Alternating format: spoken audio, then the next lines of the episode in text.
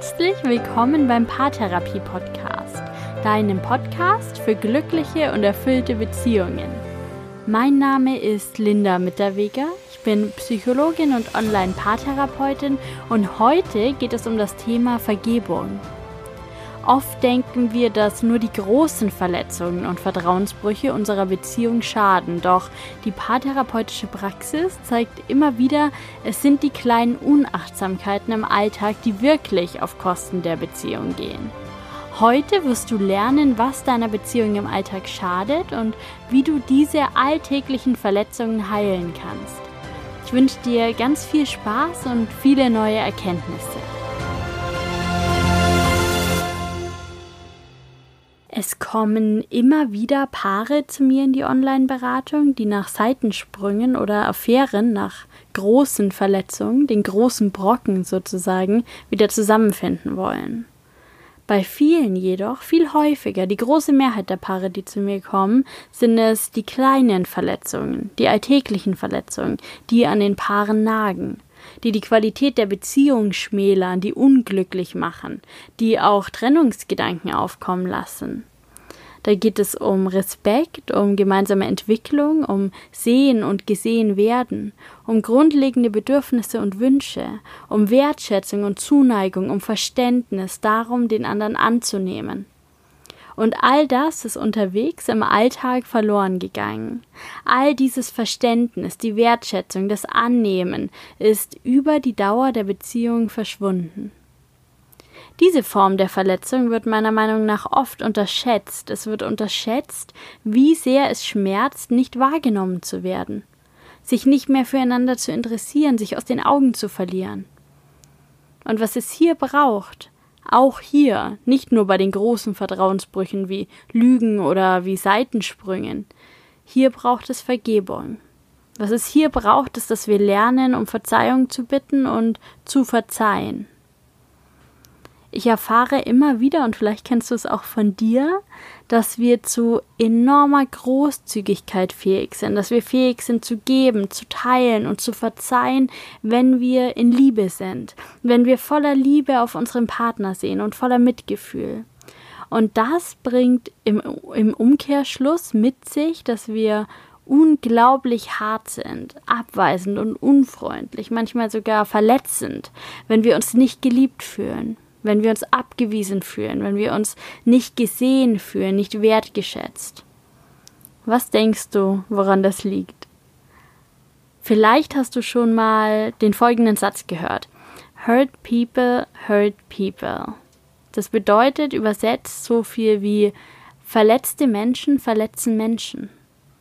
Wer sich vom Partner nicht gesehen fühlt, wer sich vernachlässigt fühlt, der beginnt zu verletzen, der beginnt vielleicht zu sticheln, zu meckern, nicht mehr anzuerkennen, sondern im Gegenteil in Frage zu stellen, sich zu verschließen, zu verbittern.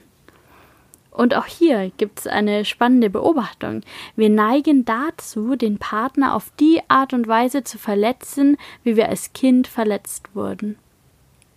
Das klingt jetzt wahrscheinlich erstmal ziemlich schräg, aber mach doch einfach mal den Selbsttest, ob das vielleicht auf dich auch zutrifft. Frag dich mal, welche drei Dinge haben dich an deinem Vater oder deiner Mutter besonders belastet, als du ein Kind warst? Was hat dich vielleicht an ihrem Verhalten erniedrigt, gekränkt oder auch behindert?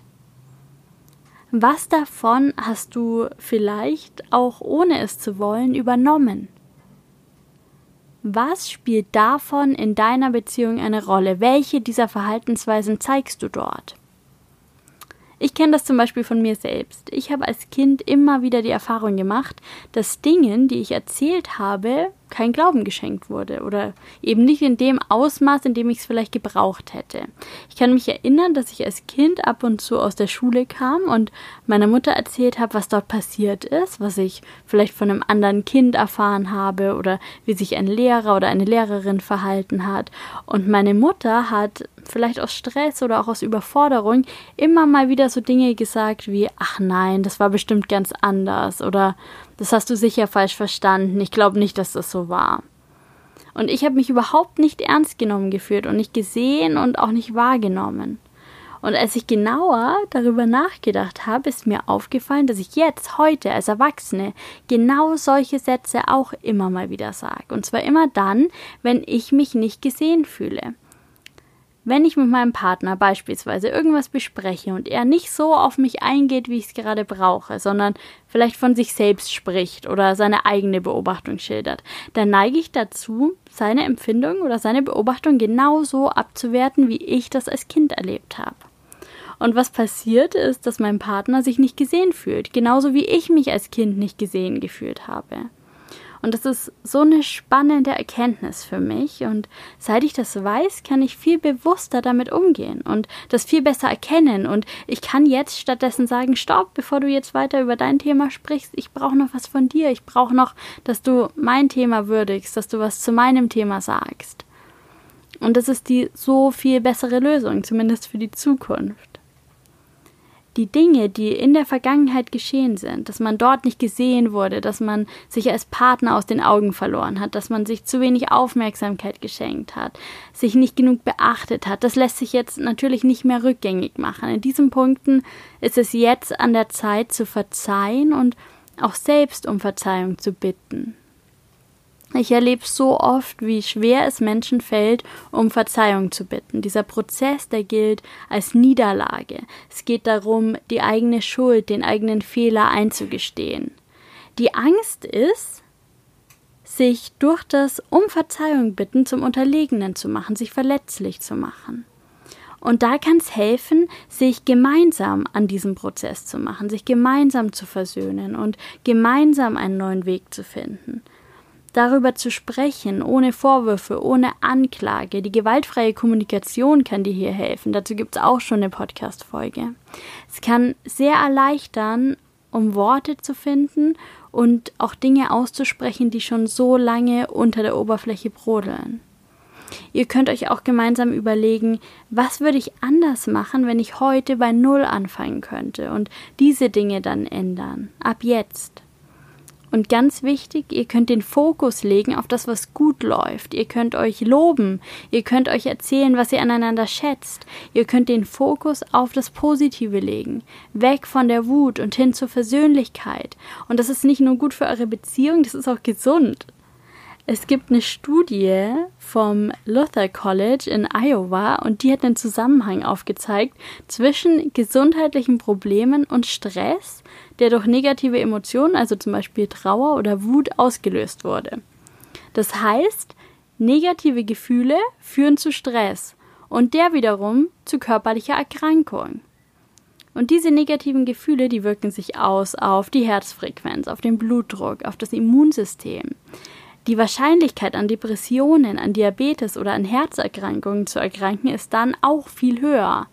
Aber die Studie konnte nicht nur das zeigen. Es kam auch raus, dass es diese Verbindung von negativen Emotionen und körperlichen Erkrankungen bei Menschen, die sich im Verzeihen üben und ihren Mitmenschen Fehlverhalten vergeben, eben nicht gibt. Vergebung ist also nicht nur gut für deine Beziehung, sondern auch für deine körperliche Gesundheit. Nimm dir das doch mal als Motivation und überleg dir, was es in deiner Beziehung noch zu vergeben gibt.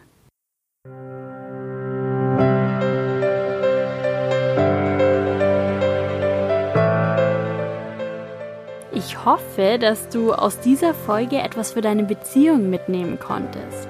Vielleicht hast du erkannt, wo es in deiner Partnerschaft auch im Alltag noch Raum für Vergebung gibt wo es alltägliche Verletzungen gibt, die es zu heilen gilt und welche Form der Veränderung es an jedem neuen Tag in eurer Beziehung braucht. Wenn du etwas aus dieser Folge mitnehmen konntest, freue ich mich sehr über eine Bewertung auf iTunes oder über eine E-Mail von dir. Ich wünsche dir alles, alles Gute für deine Beziehung. Mach's gut, lass es dir gut gehen und bis bald. Deine Linda.